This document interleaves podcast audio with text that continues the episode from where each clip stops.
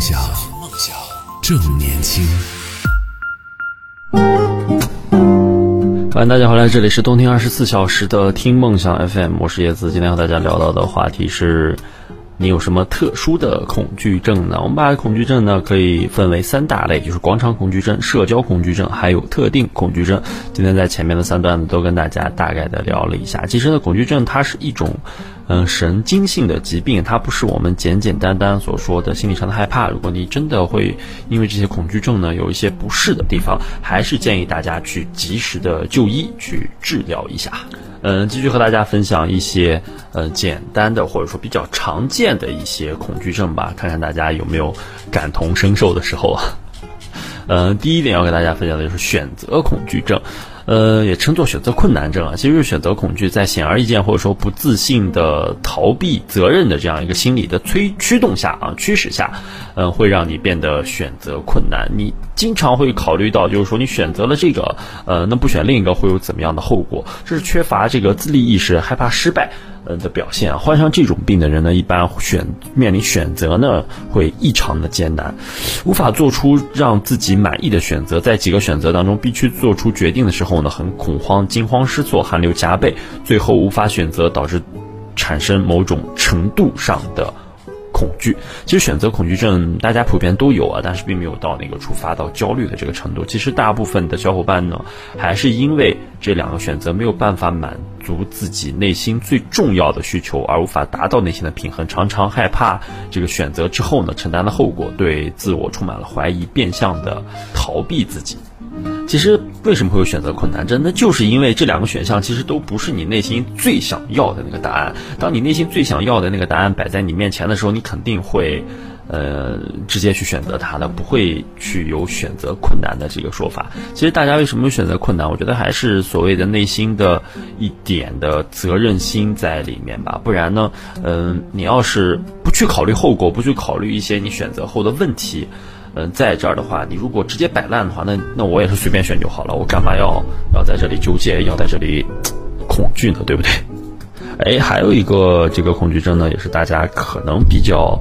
嗯常见，但是呢，一般都不会放在嘴上去提出来的这样一个恐惧症，就是婚姻恐惧症，也就是我们常常所说的恐婚啊。表现为随着婚期的临近啊，许多准新人呢会有一种莫名的恐慌，甚至产生了临阵脱逃的念头。通常。这种症状呢是会烦躁，然后会比较心烦意乱呀什么的，有的也会沉默寡言不说话，进而影响到我们的工作，还有我们婚姻的进程。婚姻恐惧症和考前综合症的形式表现相同，呃，恐婚啊也是一个非常常见的一个情况。呃，结婚恐惧症因为社会对于婚姻生活很多负面的宣传，以及一些媒体对婚姻问题剖析过多，暴露了婚姻的阴暗面，使这个有一些结婚意向的男孩子或者女孩子感到一种无形的压力，经常想到呢就是嗯婚姻后的一些不幸福的生活可能会变成什么样啊？你的另一半会不会变样呀什么的，或者对对方存在的某些缺点在成家后能否改变啊？自己能否适应的一些问题心存疑虑。嗯，这个就其实也蛮常见的，大部分可能年轻人都会有这样的想法。那这两男跟我们分享到，就说啊之前去参加好朋友的婚礼，呃，看他那一整天啊，从早到晚的应酬啊，然后就庆幸还好我不结婚，我还没有要到结婚的那个时候。这也是提到的，就是说，往往看到婚姻的一些阴暗面呀什么的时候，就会庆幸自己。呃，没有没有结婚，或者说不结婚呀什么的，呃，当然结与不结，这是你的一个自行的选择。但是呢，很多事情都是有两面性的，在你可能感到最无助、最无奈的时候，那么你的另一半也是你最能帮助你走出这个困境的时候。呃，一个人的快乐，两个人想象不到；两个人的幸福，你一个人啊，永远也得不到。嗯，在这里还是想对一些。自媒体啊，或者说一些短视频平台的博主们说一说，你们对婚姻生活所谓的负面的宣传以及婚姻问题剖析的呃方法呢，确实能够给你们带来更多的流量，带来更多的点击量。但是呢，有的时候也请思考一下，你们对于这个社会是否做了一些正向的贡献呢？你们会说，可能不结婚是现在的一个趋势，但是你们这种不全面的宣传，是不是也是？一种有导向性的一种意识呢？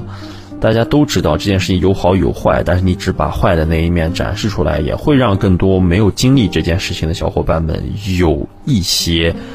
担心和担忧。呃，还有一个恐惧症呢，是这个尖锐物体恐惧症，是指对某些尖锐物体感到恐惧的一种心理疾病啊。尖锐物体恐惧症的病因可能，呃，是由于你被刺伤了，或者说因为这个东西受伤了，然后从此之后害怕尖锐的物体。尖锐物体恐惧症的主要表现为对尖锐物体感到无法控制的恐惧，不敢触摸尖锐物体，害怕自己或他人会感受到这些物体的伤害等等等等。患者因常对尖锐物体感到无法控制的恐恐惧而严重影响到日常的生活或者工作。尖锐物体恐惧症其实很容易理解啊，有的人怕打针呐，有的人看不得针啊。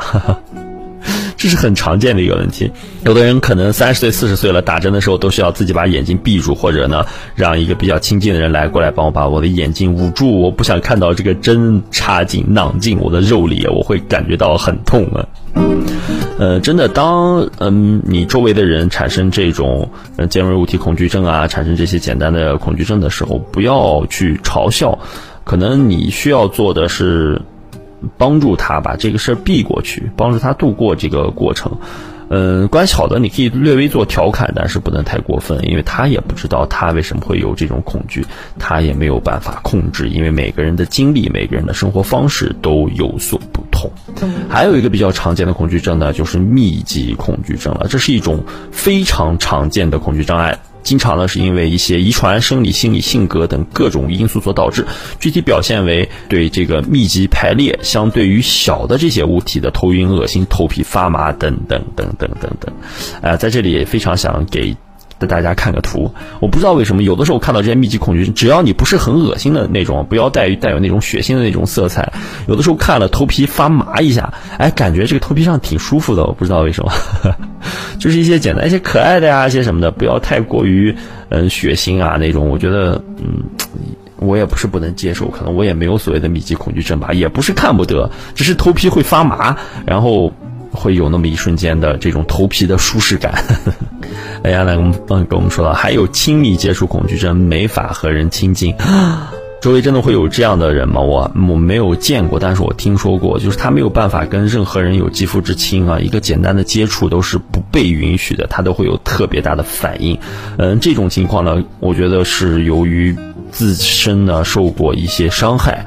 所导致的，或者说是心理、生理的一些因素，导致有这样的情况出现。那如果你周围有这样一些呃恐惧症的伙伴呢，可以跟我们一起来分享一下，可以在我们的节目下方评论区留言，告诉我们他有什么样的恐惧症，他又是用因为什么原因来患上这个恐惧症的呢？听梦想，梦想正年轻。这里这里是听梦想 FM。欢迎大家回来，这里是动听二十四小时的听梦想 FM，我是叶子。今天和大家聊到的话题是你有什么特殊的恐惧症呢？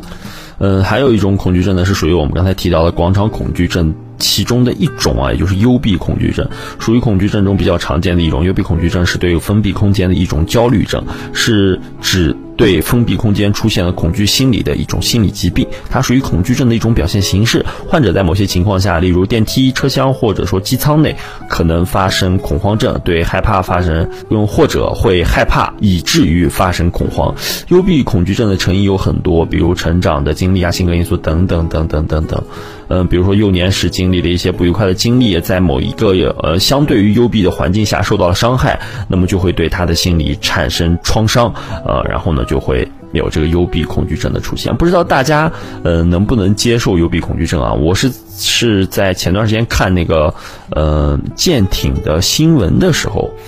呃看到我们国家的这个潜艇兵啊，潜艇兵的住宿环境、睡觉的那个格子比。火车硬座还要小，就你躺在那里，你的眼睛上五公分吧，五五到十公分就是你上面的人的床，那种情况，我觉得我根本没有办法入睡，我没有办法接受那种情况，这就可能是幽闭恐惧症的一种表现吧。我看到那个环境，哦，就三层床间距那么小，我心里面就就在打鼓，就很难受，看到那个情况就很难受，我可能这辈子没有办法当潜艇兵了。哎，刚才提到的亲密恐惧症啊，大家说到一个美美剧叫做《天蝎计划》里的天才小男孩就是的，呃，一被人碰到就尖叫、暴走、抓狂。对，是会有这样的情况，而且他们一旦有这种恐惧症呢，好像反应就会比其他恐惧症要大得多，对周围的人造成的这种创伤啊、伤害，也就相对而言会呃比较大，也就是嗯需要干预治疗的那一种。好，今天跟大家分享的最后一个恐惧症呢，就是叫做余光恐惧症。呃，不知道大家有没有啊？在这里跟大家解释一下。它属于社交恐惧症当中的一种。一个人在注视着某人或者某物体的时候，他觉得自己不受控制的同时，在看旁边的人或者物，注意力呢总被余光所及的人或者物品吸引，无法自由地控制自己的目光。在这种恐惧的心态下，会更加关注自己的余光，也容易产生更多的预期焦虑，即担心余光的出现，导致。这个症状的恶化演变成了余光强迫症。在正常的情况下，大脑压根不会去关心和关注余光。嗯，关心目光是嗯看人或者物体的时候呢，你是会主动的就把它聚焦在你所看的那个物体上。呃，有的人呢就是过分的关注你自己的余光，然后呢就会变成了我们所说的余光恐惧症。这种人呢，在与人交往的同时呢，总是往往过度于关注自己的视线，以至于无法正常的与人交往。其实余光恐惧症说着没有那么吓人，但是真的，大家思考一下，如果这种情况出现在了你自己或者说你周围的朋友的身上，这真的是一件，呃，比。